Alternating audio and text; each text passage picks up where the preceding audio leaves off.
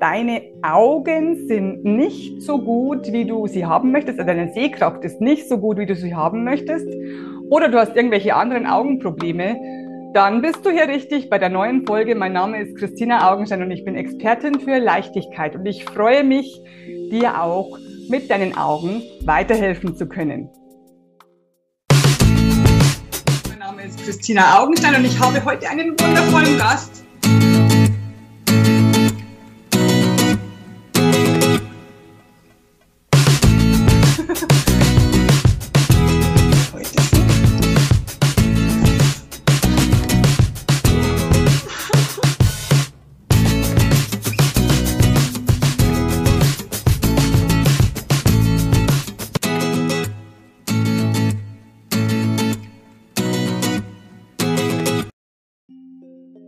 Herzlich willkommen zur neuen Folge äh, von mir, von der Pod, von Podcast und vom, vom Video der Woche. Heute habe ich einen wundervollen Gast und zwar Marianne Windel, Heilpraktikerin mit einer Praxis für Augenheilkunde und sie hat sogar eine Augenschule. Sie ist Autorin von drei Büchern, die zeigt sie uns vielleicht auch.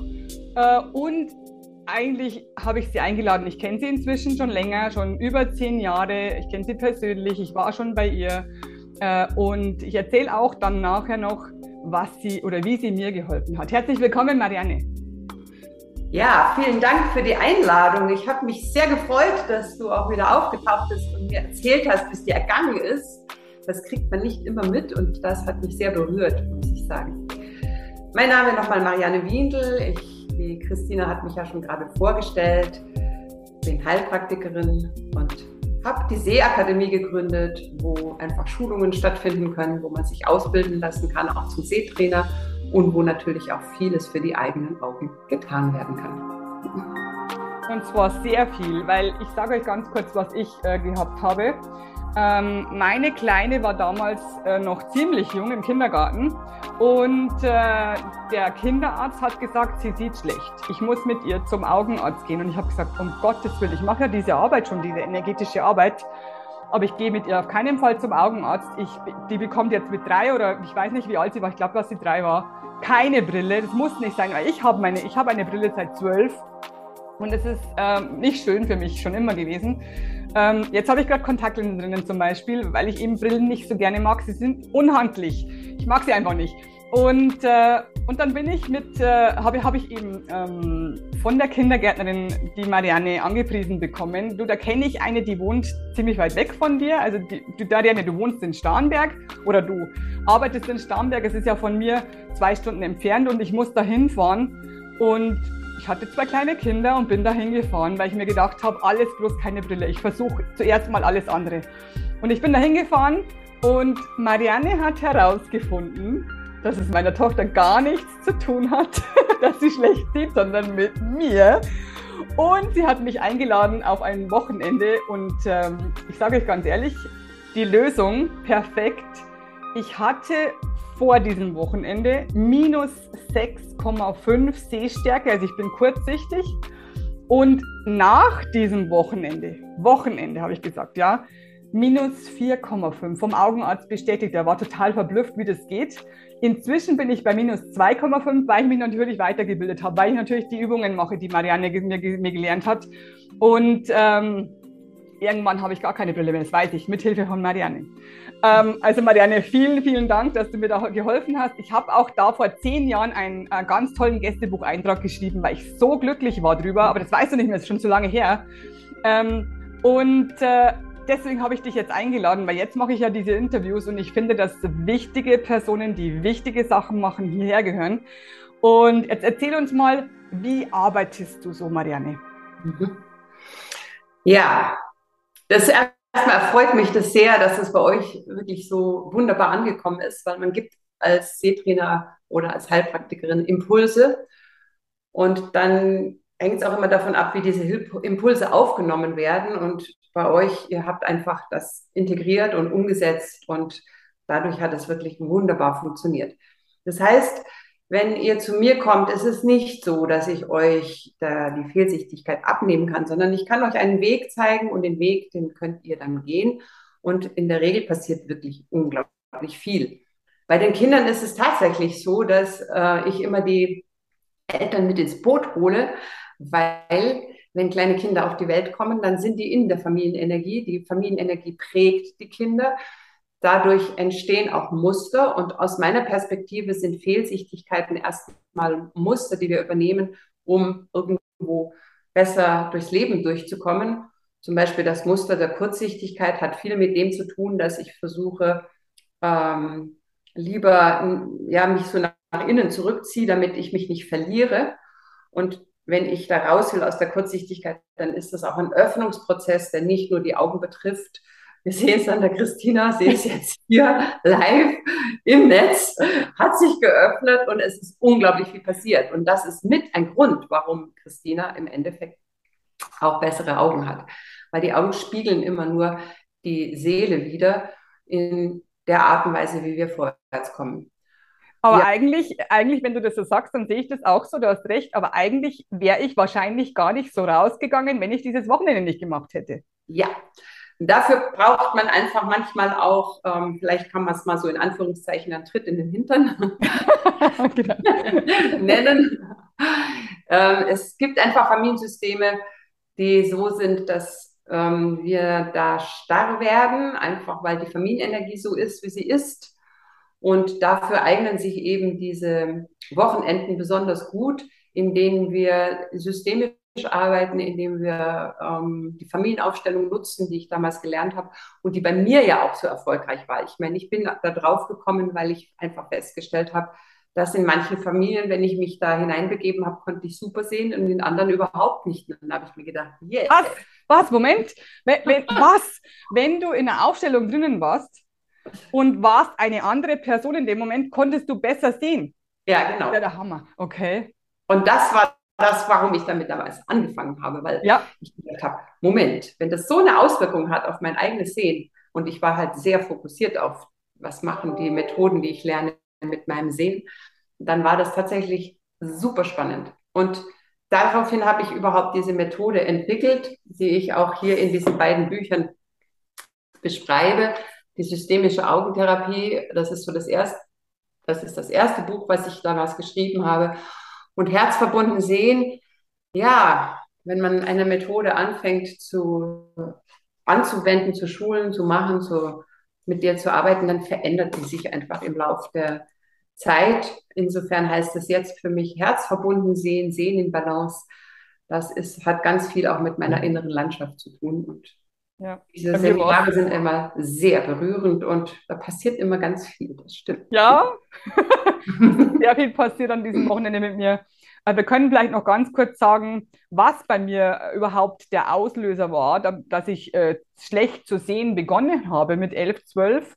Und zwar ist mein Opa verstorben, als ich acht war, äh, durch einen schlimmen äh, Verkehrsunfall wo ich damals nicht gewusst habe, was ist da der Hintergrund. Also ich war erst acht. Man muss dazu sagen, ich war fix und fertig, ich war traurig, ich war wütend. Ich habe es nicht verstanden und ich habe es einfach nicht sehen wollen. Also das ist die Zusammenfassung. Und bei dieser Aufstellung, ich habe mich ja, der, das Wochenende ging am Freitag los und wir waren ungefähr zehn, glaube ich, oder acht, zehn, ich weiß es nicht mehr. Ähm, und äh, du hast gefragt am Freitagabend, heute machen wir noch eine einzige Aufstellung wer möchte denn anfangen? Und ich habe die Hand gehoben. und sonst niemand. Deswegen kam ich dran und es war einfach nur heavy. Also es war wirklich ganz, ganz schlimm für mich. Ähm, es ist so viel aufgedeckt worden, was ich nicht mehr sehen wollte. Und nachher ging es mir einfach nur super, weil es endlich ans Licht kam, was ich alles verdrängt hatte mit acht. Mhm. Ja? Als Erwachsener schaffst du das natürlich viel lockerer als mit acht, weil als Erwachsener verstehst du die Hintergründe, wenn sowas passiert. Und du musst sagen, nur weil ich das nicht sehen wollte, sehen, dass mein Opa verstorben ist und dass alle so traurig sind und dass ich selber so traurig bin, ähm, hat sich das dann geändert und ich hatte dann plötzlich statt minus 4, äh, minus 6,5, minus 4,5. Das sind mhm. zwei Dioptrien, das ist der Hammer. Genau. Und aus, der, aus dem Blick von heute würde ich sogar noch weitergehen, was da so passiert ist damals bei dir. Das Thema ist einfach, wenn ein Kind sowas erlebt, wie du das damals erlebt hast, dann, ähm, ich sage immer ganz flapsig, dann fliegt man irgendwo so aus der Zentrierung raus. Ja. In der Regel sind die Erwachsenen, die Eltern genauso betroffen. Die haben keine Möglichkeit, das Kind zu halten. Im Gegenteil, das Kind versucht auch noch, diese Familie mit auszugleichen. Und es geht einfach darum, wieder zurückzufinden zu dem eigenen Selbst, zu dem eigenen Potenzial, was in uns steckt, zu der eigenen Mitte. Und das ist das, was wir über diese Familienaufstellungsarbeit, über diese systemische Augentherapie tatsächlich auch noch als Nebenprodukt erreichen. Es geht nicht mehr nur alleine darum, besser zu sehen, sondern die Augen, die zeigen einem nur, ich bin jetzt viel mehr in meiner Mitte. Ich lasse mich nicht mehr so rauswerfen. Auch wenn mich irgendwelche Dinge antriggern, kann ich viel schneller wieder zurückkommen. Und dadurch kann der Sehsinn sich viel besser ausbreiten und ich kann auch in der Ferne tatsächlich wieder besser sehen. Das ist sehr, sehr spannend. Und ähm, ja, wie gesagt, also ich ich liebe diese Arbeit, ja, weil sie so spannend dich. ist. wir lieben dich, dass, dass, du das machst, weil es wäre so schade gewesen, wenn sie, äh, sie, sie, sie ist immer noch ohne Brille, muss ich dazu sagen, sie ist jetzt schon äh, ziemlich groß. Äh, wenn wir damals zum Optiker oder zum Augenarzt gegangen wären, mhm. hätte sie eine Brille bekommen. Wer weiß, ob das äh, gut ausgegangen wäre, weil die Augen werden ja müde, habe ich bei dir gelernt, wenn sie äh, eine zu starke Brille bekommen. Äh, und dann gewöhnen sie sich dran und dann werden die automatisch schlechter. Kannst du vielleicht den Unterschied erklären aus deiner Sicht? Ähm, was, ist, was ist der Unterschied? Also kurze Weitsichtigkeit. Ja, weit. Also erstmal nochmal zu dem Thema Augenarzt und Optiker. Ich habe inzwischen sehr viele Optiker auch ausgebildet bei mir, die auch Sehtrainer sind. Ähm, man muss sich immer überlegen, es ist nicht ganz zu verteufeln. Das ist mir jetzt nochmal ganz wichtig hier an dieser Stelle zu sagen, sondern es gibt inzwischen auch ein sehr schönes Miteinander. Es geht einfach darum zu überlegen, wie viel Hilfe brauche ich, damit ich zentriert bleiben kann und wo will ich den Spielraum mir nicht verengen lassen durch die Brille, sondern wo, ähm, wo gebe ich mir einfach Raum, der mir gehört und wo ich meine Kraft ausprobieren kann. Und da geht man oft so vor, dass man auch mit reduzierten Brillen arbeitet oder dass man einfach überhaupt schaut, wie das Sehsystem bestückt ist, bevor man einfach sagt, alles immer gleich ohne Brille. Das möchte ich hier mal ganz kurz noch zwischendrin einfügen. Aber bei mir. Äh, ja, genau. genau. Das ging bei dir super und, ähm, und es geht auch wirklich bei ganz, ganz vielen super. Aber es ist ganz gut, wenn wir sagen, hey, es muss ein Miteinander sein mit, den, mit der Augenheilkunde und mit der Optik, weil es nicht so ist, dass die nur, ähm, ja, also dass das nur Stress bereitet, sondern es gibt so viele Nuancen. Das war die erste Frage. Ja. Die zweite Frage, da ging es nochmal darum zu unterscheiden, äh, Kurzsichtigkeit, Weitsichtigkeit. Ich muss ein bisschen ausholen. Wenn ein Kind auf die Welt kommt, dann hat das Kind ein Babyauge. Das heißt, das Auge ist noch sehr klein. So wie das ganze Kind sehr klein ist. Und wenn das Auge sehr klein ist, dann kann einfach das Licht nicht wirklich direkt auf die Netzhaut fallen, sondern es rast quasi durch und wird hinter der Netzhaut abgebildet. Und dadurch habe ich eigentlich eine Weitsichtigkeit. Das ist so der physiologische Begriff. Jedes Baby kommt auf die Welt mit plus fünf Dioptrien. Und das Kind wächst, dann wächst auch das Auge und irgendwann, wenn man in die Schule kommt, dann ist das Auge so, dass die Wellen, die da kommen, direkt auf die Netzhaut treffen und dann ist das Kind rechtzeitig. Normalerweise sollte das eben zu Schuleintritt sein, dass das Kind sowohl in der Nähe als auch in der Ferne gut fokussieren kann. Das hat mit dem Wachsen vom Auge was zu tun. Jetzt gibt es aber auch, so wie du so schön gesagt hast, eine energetische Betrachtungsweise, die sehr spannend ist. Wir unterscheiden ja zwischen ganz genau Detailsehen, fokussierten Sehen und äh, eher einem Gesamtbild sehen. Also so, vielleicht gehört auch das intuitive Sehen dazu. Die ganzheitliche Wahrnehmung ist eine nicht fokussierte Wahrnehmung, sondern die ganzheitliche Wahrnehmung da gehen wir ja so vor, dass wir versuchen, den Menschen insgesamt zu betrachten, die Natur insgesamt zu betrachten, dass wir hier auch rechts und links alles wahrnehmen, was so vorkommt. Babys kommen mit so einer Sehkraft auf die Welt. In dieser Peripherie, in diesem eher intuitiven, die reagieren auf Bewegung, auf. Deswegen ist es manchmal mit Kindern so anstrengend, mit Kleinen durch die Straßen zu laufen, weil die so vieles entdecken, rechts und links, was wir schon lange nicht mehr entdecken als Erwachsene, weil wir sehr fokussiert unterwegs sind. Mhm. Ein Weitsichtiger ist also auch viel mehr im Außen orientiert und man kann auch sagen, das ist normal, wenn ich auf die Welt komme, muss ich ja erstmal wissen, wo bin ich eigentlich gelandet. Das heißt, ich öffne mich für das Wo, ich öffne mich für die, dieses Außen, ich öffne mich einfach dafür, was, was ist das eigentlich alles? Und ich fange an, diese Welt überhaupt erstmal zu begreifen und irgendwo mit mir in Verbindung zu bringen. Das ist so die erste Phase, die ein Kind macht. Die Weitsichtigkeit hat also immer viel mit eher im Außensein zu tun, mit ähm, dem Wo-Modus. Ja, wenn Kinder weitsichtig bleiben, ähm, sprich das Auge nicht weiter wächst, dann kann man sich überlegen, warum wächst da was nicht weiter. Mhm. Das finde ich immer sehr spannend. Ja. Und wir werden merken, weitsichtige Kinder, die verschalten alles eigentlich viel so über Bewegung. Das heißt, weitsichtige Kinder, wenn die in die Schule kommen, dann fällt es denen total schwer zu fokussieren und zum Beispiel zu lesen, eigentlich weil die Augen einfach ja. auf die Peripherie, auf die Weitsicht eingestellt sind. Um das auszugleichen, fangen die ganz oft an zu hibbeln. Das sind dann diese äh, ja, Bewegungskinder, die versuchen irgendwo über den Körper sich zu integrieren. Meistens kriegen sie dann eine auf den Deckel, weil der Lehrer natürlich nicht damit zurechtkommt. Ja. Das ist so ein bisschen das Thema der Weitsichtigkeit. Mhm. Und das finden wir wieder nochmal an einer anderen Stelle, wenn die äh, Erwachsenen älter werden und äh, in die Wechseljahre kommen. Das ist auch oft ein Moment, wo man nicht mehr so gut lesen kann, weil die Nähe so verschwindet und man nicht mehr scharf stellen kann.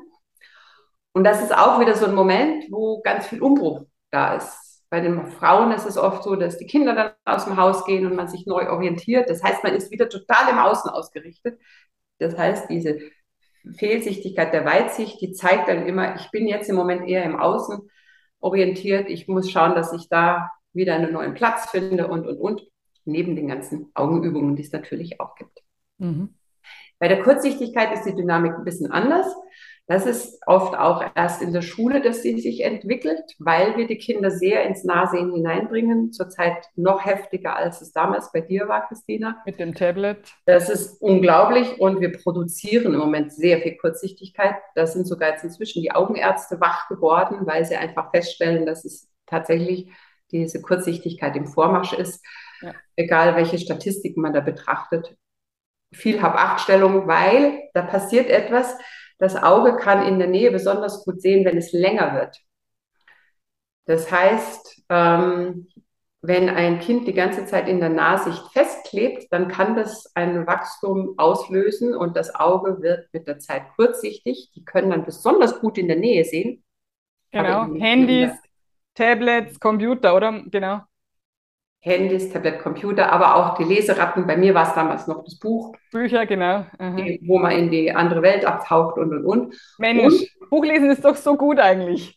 ja, einerseits, weil es die Fantasie anregt und und und. Und weil es etwas anregt, uns quasi in diese Fantasiewelten auch hineinzubewegen. Ja. Aber es ist wichtig, aus dieser Fantasiewelt immer wieder zurückzukommen, weil wir sind eigentlich hier auf der Welt. Hier in unserem ah, Körper. Ja, hier genau. Also rätst du beim Buchlesen jetzt, weil das ist eigentlich gesund für mich jetzt, ähm, mehr Pausen zu machen, oder? Ja, und nicht nur Pause zu machen und dann weiter zu träumen. Also ich kann mich erinnern, ich habe immer Bullabü geträumt, weil das fand ich toll. ja, ich auch. Oder Pippi Langstrumpf. Äh, genau. dann habe ich einfach in diesem Bullabü gelebt und ja. nicht hier. Also ja, auch wenn du nicht gelesen hast, also das ist vielleicht wichtig zu wissen, wenn man nicht liest und eine Pause macht, sollte man nicht weiter träumen, weil sonst ist man wieder in sich Genau, sonst bist du in dieser äh, Gedankenwelt, in dieser Vision, du bist nicht in deinem Körper. Ja, verstehe. Also du bist natürlich schon, aber ein Teil von deiner Seele ist einfach nicht in deinem Körper, sondern träumt. Ja, verstehe. Man ist nicht im Außen. Man ist nicht, nicht im, ja, man ist einfach in einer anderen Welt. Ja, also genau. das, ist, ähm, das kann man auch erreichen, wenn ich äh, ganz viel meditiere und mache und tue. da kann man auch ab. Man kann ja. wunderbar ich kann mich auch erinnern, wie ich Kind war. Ich bin ja auch gerade vom Typ her kurzsichtig. Meine Überlebensstrategie in meiner Familie war einfach, mich irgendwo still hinzusetzen. Die Erwachsenen haben dann geklärt und ich habe mich in Gedanken woanders hingebeamt. Ja, ja. Das ist die Überlebensstrategie der Kurzsichtigkeit. Ja. Das heißt, die Kurzsichtigkeit, die, braucht, die muss man wieder zurückholen in den Körper. Die muss man wieder zurückholen, wirklich in das Hier und das Jetzt. Da gehört ganz viel Bewegung dazu, Trampolin, so Geschichten in der Richtung. Und der Computer hat halt den Nachteil, dass wir hier auch in der virtuellen Welt sind. Also wir merken es ja jetzt, wir sind nicht im gleichen Raum, wir sind nicht irgendwo haptisch, ich kann dich nicht berühren, ich kann dir nicht die Hand schütteln. Wir sind irgendwo in der Cloud, im virtuellen Bereich. Das heißt, ein Teil unserer Seele ist jetzt da irgendwo in dem Bereich auch verknüpft, weil wir uns gerade miteinander unterhalten. Super spannend, ja, stimmt eigentlich. Und genau. deswegen ist das im Moment gerade so eine große, ähm, ja, Hab-Acht-Stellung, in die ich so ein bisschen gerate, weil ich mir denke, wenn wir da weiter so weitergehen, dann verlieren wir immer weniger das Bewusstsein für unseren Körper, immer weniger das Bewusstsein für das, was brauche ich zu essen, was, wann brauche ich was zu trinken, wann brauche ich was, ja, das, das verklebt dann alles und, und, und. Das ist etwas, was uns sehr ungesund macht und die Augen reagieren sehr stark drauf. Die reagieren mit Kurzsichtigkeit, aber auch mit anderen Augenerkrankungen wie trockene Augen oder Augendruck, der erhöht oder, oder, oder. Ja, genau. Und der Schlüssel ist wirklich wieder den Weg zurück in, in den Körper zu finden, indem ich ähm, hier Koordinationsübungen, ähm, tanzen, spielen. Genau. Ball spielen, Ball spielen ist so fantastisch. Genau, mit den Bällen, mit dem Jonglieren und so. Ja, ja, genau. Damit die Augen was zu tun haben, damit die da und da rechts und links und vorne und hinten schauen müssen. Und ja, genau. Und damit die Augen in Verbindung mit dem Körper was zu tun haben. Also immer nicht die Augen zu sehr isoliert betrachten. Die sind ein Teil meines Körpers. Das heißt, ja. ich Ballspiele zum Beispiel, einer, der im Fußballtor spielt, der spielt mit dem ganzen Körper, mit den Augen, mit den Händen, mit dem Geruch, mit dem Hören, der, der sieht, der hat die ganze Peripherie auf, boah, da ist Ball, da muss ich hin, da muss ich hin, da muss ich was fangen. Und ähm, wenn wir die, die Augen wieder quasi integrieren in den Körper und, den, und die ganze Wahrnehmung mit allen Sinnen wieder öffnen, also auch das Schmecken und das Riechen und, mhm. und das Hören wieder aktivieren, dann geht es den Augen viel besser, weil das ist wie in jedem Team, wenn die Arbeit nur auf einem lastet, dann geht der in die Knie und die anderen, die machen hehe und haben nichts zu tun. Ja, genau. Also ja. miteinander. Der ganze das Miteinander ist ganz, ganz. Ja ganz, ganz, ganz normal. Heilpraktiker schaut ja auch alles an eigentlich. Ja. Genau. Und du hast dich halt für Sehnen spezialisiert. Genau, ja. Super. Super, super. Ähm, kannst du uns ähm, Beispiele nennen, ähm, die in deiner Praxis passiert sind, die sehr äh, spektakulär waren vielleicht oder so, wo du dich noch erinnern kannst? Mhm. Also ich habe jetzt gerade eine Teilnehmerin im Kopf, die jetzt gerade vor kurzem bei mir da war, die aber schon länger an dem Thema arbeitet. Mhm. Das, die Sehkraft ist ja auch so, dass wir ja zwei Augen haben und dann müssen diese beiden Bilder, das Bild vom rechten und vom linken Auge, hinten im Sehzentrum verschmolzen werden zu einem. Mhm. Ansonsten sehen wir ja nicht dreidimensional in der Möglichkeit, die wir haben. Und wir haben auch nicht die Tiefenschärfe, die wir so kennen, dass die, die Welt einfach wirklich sehr plastisch ist. Mhm. Dafür brauchen wir dieses beidäugige Sehen, was sich auch in der frühesten Kindheit entwickelt, nämlich in der Krabbelphase. Und deswegen machen wir hier auch wirklich so ganz viele, so zum Beispiel über Kreuzbewegungen, so Geschichten in der Richtung, wo wir einfach rechts und links oder zum Mal gucken, ob das gelingt. Hier ein Dreieck machen und hier ein Viereck zum Beispiel. Das sind so oh, Übungen, die, ähm, die das Ganze einfach anregen, dass hier die beiden Gehirnhälften gut miteinander arbeiten und, und, und. Und bei manchen Kindern gelingt dieser Prozess nicht und die haben dann ein einäugiges Sehen, was alterniert. Das geht dann relativ schnell. Ich sehe mal im linken, mal im rechten Auge. Die haben dann Schwierigkeiten, zum Beispiel hier so ein Glas einzuschenken, weil sie nicht wissen, ist das das Glas, was ich sehe, oder ist das das Glas, weil ja die einfach auf einer anderen Ebene wahrnehmen. Ja, und da war jetzt eben eine Teilnehmerin bei mir, die vor, wann hat die denn angefangen? Vor vielleicht anderthalb Jahren oder zwei Jahren ist sie zum ersten Mal bei mir aufgetaucht. Ja, und wie das bei mir manchmal so läuft, die meisten oder ganz viele machen das, weil sie eine weitere Ausbildung suchen, weil sie gerne Seetrainer werden wollen, weil sie irgendwo das Gefühl haben, sie müssen da was lernen für die anderen und merken gar nicht, dass sie dabei was machen für sich selber. So war das bei ihr auch. Also sie hat wirklich viele Seminare besucht, wird jetzt dann auch demnächst C-Trainerin.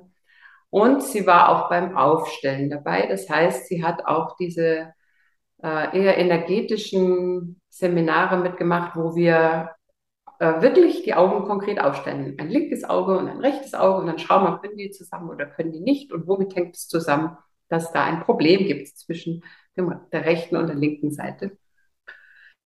Ja, und an dem letzten Wochenende, deswegen erzähle ich das gerade, hatten wir wieder dieses Seminar, das heißt natürliche Sehentwicklung anregen bei Erwachsenen und Kindern, wo wir nochmal in diese kindliche Phase hineingehen. Das heißt, wir fangen als Baby an, so ganz zusammengeschrumpelt und dann fangen wir an, das Ganze zu entfalten und machen entsprechend die Übungen dazu, die dann die Sehtrainer auch mit ihren Klienten wieder machen können. Ja, und am zweiten Tag verschaltete sich bei ihr das im Gehirn und sie konnte plötzlich gleichzeitig mit dem rechten und linken Auge sehen, was spannend ist, weil in der Augenheilkunde wird immer gesagt, das ist ab einem bestimmten Alter nicht möglich. Und das glaube ich inzwischen nicht mehr, sondern es ist tatsächlich unglaublich viel möglich. Und die konnte dann diese Perlenschnur, die habe ich jetzt gerade leider nicht parat. Ich habe meine auch nicht da, die ist im anderen Zimmer. ah, äh, ich könnte kurz aufstehen und sie holen. Du kannst ja kurz was sagen. Ich hole sie mal schnell, dann zeige ja, ich. Ja, genau. Okay, genau. Äh, es ist einfach nur super spannend. Äh, es ist ja bei meiner Arbeit genauso, dass, ähm, dass ich nicht mehr daran glaube, dass der Körper irgendwann irgendwas nicht mehr kann. Es ist einfach so ähm, interessant, dass ich inzwischen daran glaube, dass der Körper immer alles verändern kann. Es ist einfach. Ja, genau. wie Marianne schon gesagt hat. Also das ist wirklich der wichtigste Glaubenssatz, wenn wir da loslegen, dass wir uns, und der sitzt natürlich sehr tief, weil der in der Gesellschaft so tief verankert ist, dass ähm, gigantisch viel möglich ist, auch bei Augen, die nicht verschaltet sind, die in diese ganze Schiel-Thematik reinrutschen. Also diese Teilnehmerin ist, glaube ich, damals sogar operiert worden, wegen Schielen und, und, und. Ja. Ähm, und trotzdem hatte sich damals das beidäugige Sehen nicht verschaltet. Und das ging aber über diesen Prozess der See, aber das, sie, sie war wirklich, das geht nicht, nicht ja, bei manchen geht es vielleicht sogar in einem Wochenende, bei ihr hat es jetzt ähm, zwei Jahre gedauert, aber das finde ich trotzdem auch relativ kurz, weil die ist einfach in einer Zeitspanne, wo eigentlich der Augenarzt sagt, da geht nichts mehr. Ja. Alles, was du als Kind nicht gelernt hast, das lernst du nicht mehr, wenn du erwachsen bist. Und wenn du nicht gedoppelt hast, geht das gar nicht. Genau, das stimmt. Und ich zeige gerade mal diese Perlenschnur vor. Das ist so unser Instrument, was wir in der Seeschule gerne verwenden. Eine Schnur mit einer Perle dran, die man spannt zwischen Nase und, ähm, und Finger. Und wenn wir dann darauf schauen, dann kann man erkennen, ob man mit beiden Augen schaut oder nicht. Ein gesundes Auge, wenn es auf diese Perle schaut, sieht die Perle einfach und sieht dann die beiden Schnüre als Kreuz, die genau durch die Perle durchgehen. Und genau das ist bei ihr, hat geklappt. Und das ist normalerweise die Übung, die eben die ganzen, die mit so einer Schielthematik zu tun haben, total frusten.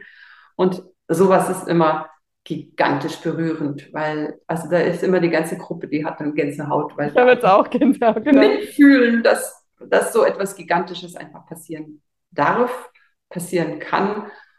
Und ähm, ich mag da immer ganz gerne den Gerald Hüther zitieren, weil ähm, bei mir ist das Seetraining inzwischen nicht mehr Seetraining in dem Sinn, sondern ich spreche immer ganz gerne von Seespielen.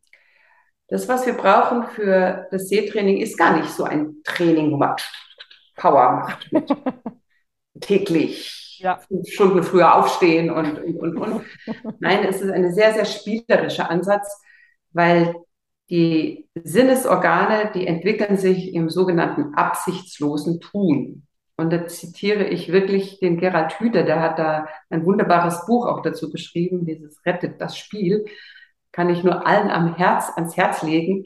Wenn wir so kleine Kinder anschauen, die haben da keinen Lehrplan. Ich muss jetzt erstmal lernen, wie ich den, den Arm bewege und dann in der zweiten Klasse fange ich an, die Füße zu bewegen und in der dritten fange ich an zu krabbeln. Nein, die lernen, weil sie neugierig sind. Sie sind neugierig aufs Leben und sie sind neugierig, was für einen tollen Körper sie haben. Und das ist die Qualität, die wir da brauchen. Das heißt, es ist was sehr Spielerisches, wo wir immer wieder ganz achtsam unsere, unsere Gliedmaßen betrachten, wo wir spielen, wo wir äh, viele Übungen inzwischen so anleiten, dass die eher im Spiel angewendet werden, weil dann das im Fokus steht und dann passiert das aus Versehen quasi als Nebenprodukt weil die Augen sind auch sehr schreckhaft. Also wenn man die unter Druck setzt, dann mögen sie das gar nicht. Das heißt, Stimmt. im Endeffekt muss, ja, für meine Begriffe ist es so, dass man die spielerisch einlädt, vielfältig genutzt zu werden durch Ballspiele. Hatte ich auch noch so eine andere, das war auch toll, äh, weil wir machen immer so Ballspiele in unseren Seminaren und ich hatte einen mit einer Makuladegeneration, dem fällt es natürlich schwer, den Ball zu fangen, weil die Stelle des schärfsten Sehens kaputt ist. Mhm ja, der war natürlich erstmal so ein bisschen gefrustet, der konnte wirklich nicht mehr besonders gut sehen. Okay, wir haben dann losgelegt und dann gibt es immer so einen Moment, wo ich den Seetrainern, die die Ausbildung mache, Brillen aufsetze, wo sie in so, ja, wo man die Sehkraft quasi simuliert, also die Augenerkrankungen simuliert. Das heißt, die waren plötzlich alle schwachsichtig. Und dann habe ich dem Herrn, der, ähm, der hat natürlich keine so eine Brille aufgekriegt, gesagt, okay, jetzt bist du dran. Jetzt leite du mal die Gruppe an und mach mal hier ein Spielchen. Und dann war der so abgelenkt von seinem eigenen Problem, dass er anfing, den Ball zu fangen. Und das war irgendwie, das war auch so ein gigantischer Moment, wo wir alle so, wow, guck mal, du fängst den Ball wieder selber. Weil er das absichtslos gemacht hat. Die Absicht war, jetzt muss er uns anleiten und er hat sich gefreut, wir konnten auch alle nicht mehr gut sehen. Damit war er nicht mehr der Außenseiter. Und ähm, ja, in dem Augenblick wuchs er über sich heraus, brachte da die Kommandos, wir sollen das so machen, so machen und klack, und er konnte den Ball fangen. Und das ist diese Absichtslosigkeit, in der sich Sinne nur entwickeln können, die wirklich wichtig ist im Seetraining oder in den Seespielen. Sobald wir da zu viel Willen mit reinbringen, funktioniert es definitiv genau, nicht. Genau, ich möchte den Ball fangen, unbedingt. Geht nicht. Ja, genau. Ja. Sehr cool. Ja. Sehr cool. Genau, also du hast gesagt, das mit der Schnur hast du gerade gezeigt. Dann machst du auch Ballspiele, Bälle fangen. Was, was, was gibt es bei dir sonst noch? Für Tricks. Oh, was wow. weißt du, was, was jeder daheim hat, den Stift? Mach, zeig mal das, das, die, die Übung mit dem Stift, die finde ich super, weil die kann jeder, auch die Schüler in der Schule, auch die äh, Büromenschen, die, äh, die am Bau sind, jeder hat irgendwo einen Stift. Okay. Du meinst die mit dem Fingertor, oder? Genau. Ja. Okay, also die können alle, die beidäugig gesehen haben. Nochmal so ein bisschen im ah, Vorfeld. Okay. Genau. Und die ist äh, geeignet dafür zu gucken. Ich habe so festgestellt, ich bin da ein bisschen flapsig. Ich spreche mit meinem Auge. Ich habe halt ein linkes und ein rechtes Auge und ich unterhalte mich mit denen. Und man stellt einfach fest, wenn jemand sehr, sehr fokussiert irgendwo in den Bildschirm die ganze Zeit schaut, sehr konzentriert ist, sehr viel in diesem Denken, in diesem Mentalen ist, dann gibt es manchmal ein Auge, was sagt, also wisst ihr was, Leute, ich schlag mal schon mal Richtung Sofa, ich mag nicht mehr. Echt? Und dann Eins nur. Das andere muss weiterarbeiten. Und das andere arbeitet dann im Endeffekt weiter. Wow. Und das kann man sehr, sehr schnell wahrnehmen in, mit diesem sogenannten Fingertor, beziehungsweise man kann es auch mit einem Stift machen, indem ihr einen Fernpunkt euch jetzt aussucht, meinetwegen eine Kerze, die ihr im Hintergrund habt, einen Ball, einen Apfel, irgendwas, was so, ähm, also nicht was diffus ist, sondern wo ihr einen ganz, ganz konkreten kleinen Gegenstand habt. Den schaut ihr an, den fokussiert ihr und dann haltet ihr diesen Stift dazwischen. Und wenn ihr ein intaktes Beidäugige gesehen habt, wo beide Augen wirklich gleichmäßig mitmachen, dann wird sich dieser Stift so aufploppen und dann erscheint so eine Art, also wir machen es gerne auch mit Finger, deswegen nennen wir das Ganze auch Fingertor. Das ist dann so, wie wenn wir so zwei Finger sehen, die nebeneinander sind und hinten sehen wir den Gegenstand, den wir fokussiert haben. Wenn diese beiden Finger gleichmäßig sind, wenn die beiden Finger gleich stark sind, wenn die gleich hoch sind, dann habe ich eine gleiche Kraft in beiden Augen. Wenn ich ein wenn ein Auge irgendwo aus irgendwelchen Gründen sich schon ein bisschen verabschiedet hat, die verabschieden sich nicht vollständig, sondern die sind einfach nur mit weniger Energie da, Müde. dann wird einer von den beiden Fingern blass und dann kann ich das sehen. Weil ich muss ja im Gehirn auch sagen, hey du, da ist was, mach doch mal ein bisschen mehr. Und wenn ich das sehe, dass der ein Finger eben etwas blasser wird, dann fange ich an, den anzuregen, indem ich hier mit dem Finger so ein bisschen vibriere, den so ein bisschen aktiviere durch eine ganz, ganz kleine, minimale Bewegung.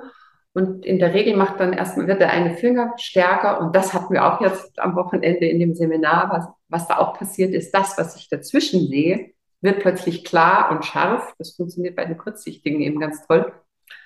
Und die können dann nicht nur die Finger wirklich klar sehen, sondern die haben da hinten auch plötzlich die Möglichkeit, von der Seetafel einfach eine oder zwei Zeilen weiter runterzukommen bei der einen Frau war es sogar so, dass sie plötzlich die ganze Seetafel sehen konnte, wo sie unten die drei letzten Zeilen vorher nicht gesehen hat. Und das blieb auch eine Weile. Also die war auch so ein bisschen. Also man sollte jeden Tag üben. Ja, vor allem spielen. Also ja, genau. Ja, Spiel, Spiel. also mit deiner Tochter einfach Ball hin und her, ähm, so Sachen in der Richtung. Immer wieder auch mal schauen, das ist ja auch eine ganz witzige Übung, dass man einfach immer wieder mal Augen da oder habe ich eins, was sich einfach schon abgemeldet hat und keinen Bock mehr hat. Wie kann ich es aktivieren? Ah, ein bisschen wackeln. Oh, cool, jetzt ist da. Super. Und was macht es, wenn beide Augen wirklich mit voller Kraft da sind? Dann habe ich einfach mehr Power, dann habe ich mehr Sehkraft. Weil Sehkraft, das ist ein tolles Wort. Sehkraft ist die Power, die ich habe zum Sehen. Ja. Die ist noch entscheidender als die Dioptrien, weil es geht um die Kraft in dir, die willst du aktivieren. Okay. Und die Sehkraft, das ist, die ist, geht einher mit der Verdauungskraft, mit der Muskelkraft. Wir haben ja viel Kraft. Viele, also wenn man da so Wortspiele macht, hört man viele, viele, viele andere Variationen. Lebenskraft, auch ein schönes Wort. Das ist alles mit dem verknüpft, wie viel visuelle Kraft habe ich, wie viel Sehkraft habe ich. Die bedingen sich miteinander und da kann man immer überlegen, wo will ich, wenn ich gut gelaunt bin, sehe ich auch besser, als wie wenn ich irgendwie traurig bin. Stimmt. Wenn ich frisch bin, irgendwo gerade rumgehüpft bin, weil ich irgendwo getanzt habe, dann sehe ich besser. Ja. Wenn ich ja. müde bin, dann geht die Kraft nicht nur in den Augen runter, sondern im, im ganzen Körper. Das stimmt. Ich, das ist bei mir auch genau, stimmt, hast du vollkommen recht. Ja. Ja, genau. Mhm. Kannst du vielleicht noch ganz kurz, ganz kurz was sagen zu Nachtblindheit? Ja, Nachtblindheit, also da muss ich auch ein bisschen nochmal weiter ausholen. Wir haben ja in der Netzhaut, die ist ja so, ein, so eine Haut, die sich hinten über den Glaskörper spannt, die man auf Fotos immer so als Kreis sieht. Ähm, verschiedene, verschiedene Sehnervenzellen. Mhm. Wir haben einmal die Sehnervenzellen in der Makula. Das ist so eine ganz, ganz kleine Stelle in diesem großen Kreis. Die ist wirklich sehr, sehr klein. Mit der schauen wir Details an, mit der werden die Farben gesehen, mit der können wir lesen, mit der können wir zum Beispiel das hier sehen und so weiter und so fort. Und wenn wir dann in die Außen, in den Außenbereich gehen, dann finden wir dort die sogenannten Stäbchen. Und die Stäbchen, das sind andere Sehnervenzellen, die haben eine andere Art und Weise zu arbeiten. Die reagieren auf Bewegung, deswegen Bewegung ist immer gut. Genau, genau. Die reagieren auf hell-dunkel. Mhm.